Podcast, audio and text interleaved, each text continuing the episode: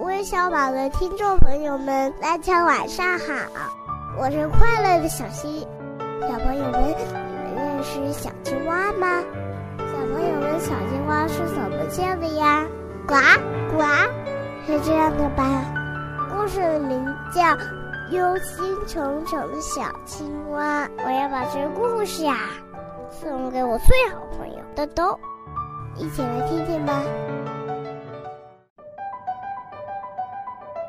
小青蛙耷拉着眼睛，一副没精打采的样子。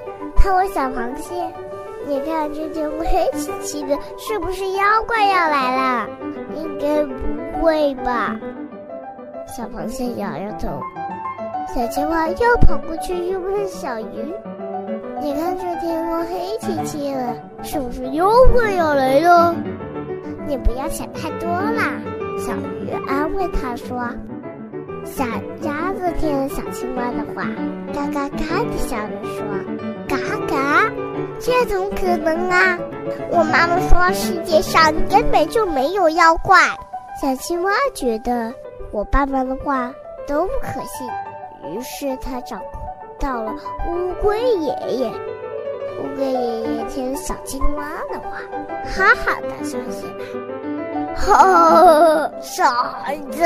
天空这么黑，是乌云在我的头顶上面跳舞，要下暴雨了。小青蛙还是有点半信半疑。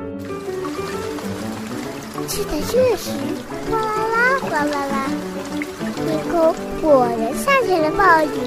暴雨下完了，天空又变成。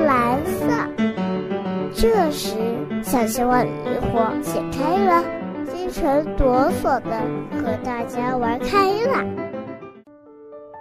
亲爱的小朋友们，你们明白小青蛙为什么忧心忡忡了吧？别忘了在留言栏里告诉我哟。我看你听明白了没有？好了，我们明晚再见，晚安。好啦，今天的故事就到这里啦。最后，让我们一起来感谢点播我们故事的小朋友。首先是今天的小寿星，来自广西桂平的杨文如，祝你生日快乐。